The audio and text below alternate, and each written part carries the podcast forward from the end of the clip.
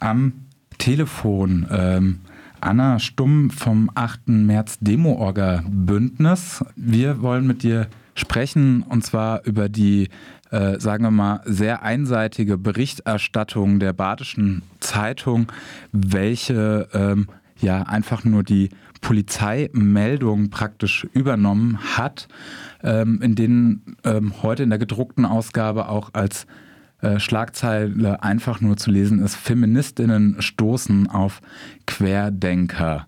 Ähm, was gezeichnet wird da irgendwie ein Bild von, ähm, ja, ich weiß gar nicht, von einem linksautonomen ja, StörerInnen-Szene, die jetzt auch noch auf die Querdenker stoßen und alles wird sehr konfrontativ. Was war denn das Bild, was man tatsächlich am ja, am gestrigen Tag sehen konnte, am Montagabend bei der Frauenkampfdemo? Ähm, also das Bild war vielfältig. Wir waren selber sehr überrascht davon, wie viele Leute doch auch trotz Corona gekommen sind ähm, und haben uns einfach gefreut auch, dass, dass es so vielen Menschen ein Anliegen ist, äh, für die Rechte von Frauen und queeren Menschen auf die Straße zu gehen.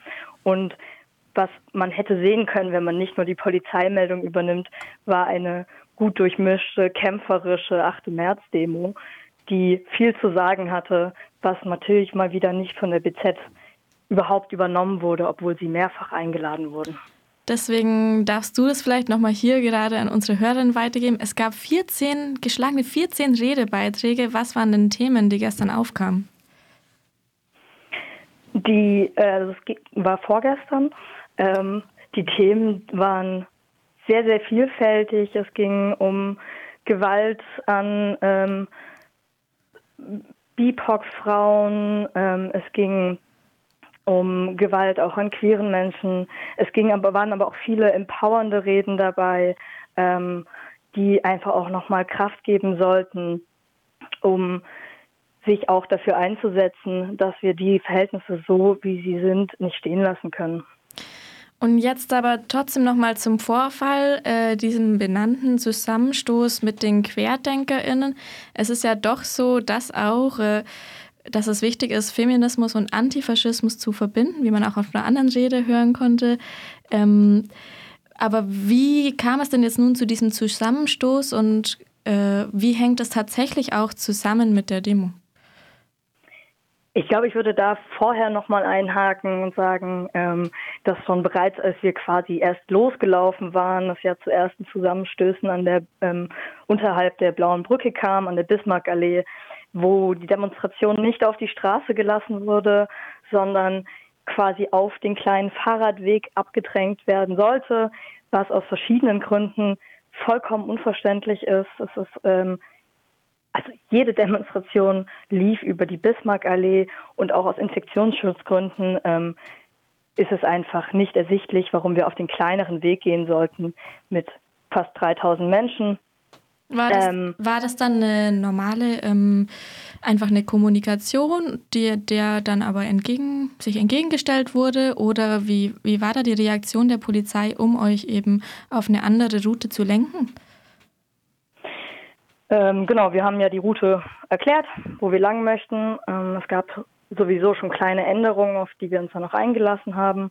Ähm, und dann, als wir quasi abbiegen wollten, gab es Polizeiketten direkt äh, vor uns, ähm, worüber sich dann irgendwann hinweggesetzt wurde. Die Straße wurde sich genommen, da wir einfach auch viel mehr waren und auch wütend darüber waren, dass uns quasi, dass der Feminismus, dass Frauen und queere Menschen wieder auf den Seitenstreifen abgeschoben werden sollten.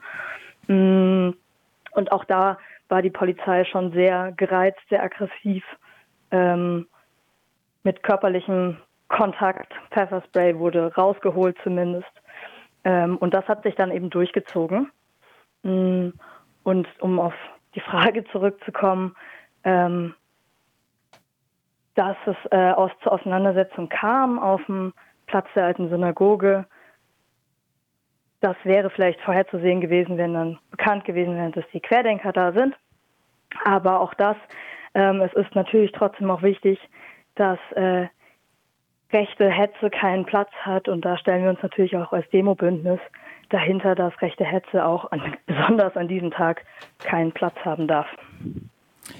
Jetzt wurde da auch berichtet eben von einer Festnahme von einer Person, die mit auf die Wache genommen wird. Ähm, in sozialen Medien wird diese Festnahme ähm, ja als sehr ruppig und unverhältnismäßig ähm, beschrieben. Ähm, habt ihr dazu irgendwelche Erkenntnisse oder äh, Wissen zu dieser Festnahme, was, was da los war? Also ich habe die Festnahme gesehen. Ich habe ähm, nicht genau gesehen, wie es dazu gekommen ist, sondern nur die Festnahme an sich. Und ich muss sagen, die war wirklich, ähm, ja, wie man es kennt, sehr gewaltvoll ähm, und auch unnötig. Also es war unnötig und ähm, wir solidarisieren uns natürlich mit dieser Person, die festgenommen wurde. Und wenn die Person noch Unterstützung braucht, dann kann sie sich auch gerne bei uns melden. Ähm, dann vielleicht noch ähm, im Nachklapp dieser ähm, Festnahme schreibt die ähm, Polizei selber, dass der Solidarisierungseffekt so groß war, dass knapp die Hälfte der Teilnehmer in der Demonstration eben äh, vor der Wache geblieben sind. Konntest du da, hast du das da auch noch beobachten können? Wie ging es dann nach der Festnahme weiter? Ähm, also da war natürlich eine Schwierigkeit, dass die Demonstration so groß war, dass erst nach und nach auch die restlichen Menschen eintröpfelten. Ähm, wir finden es sehr gut, dass der Solidarisierungseffekt da auch äh, so groß war. Ähm, für uns war natürlich auch wichtig, die Demonstration auch noch ordnungsgemäß zu Ende zu bringen und auch so noch einen Schutz für andere äh, zu bieten. Genau. Und trotzdem, auch wenn da in dem Moment der Lauti nicht mit vor die Wache gekommen ist, ähm, möchten wir uns natürlich äh, sehr solidarisch zeigen und uns war wichtig, dass es auch ähm, quasi noch trotz allem auch zu Ende gebracht wird. Wir finden es aber sehr gut, dass direkt auch so reagiert wurde mit viel Unterstützung. Dann danken wir dir vielmals nochmal für den Nachbericht der Demonstration. Ähm, was könnte denn jetzt ein Ausblick sein, wie damit umzugehen in, ähm, auf diese ja, Schikanen der Polizei und auch ähm, ja, einer Versuch der Kriminalisierung des Protestes? Also wir haben auf jeden Fall nochmal ein Nachtreffen, wonach es auch ähm, bestimmt ein Statement des äh, Demo-Bündnisses dazu geben wird. Da wir ein Bündnis sind, dauert das natürlich alles etwas länger ähm, um da auch alle mitnehmen zu können.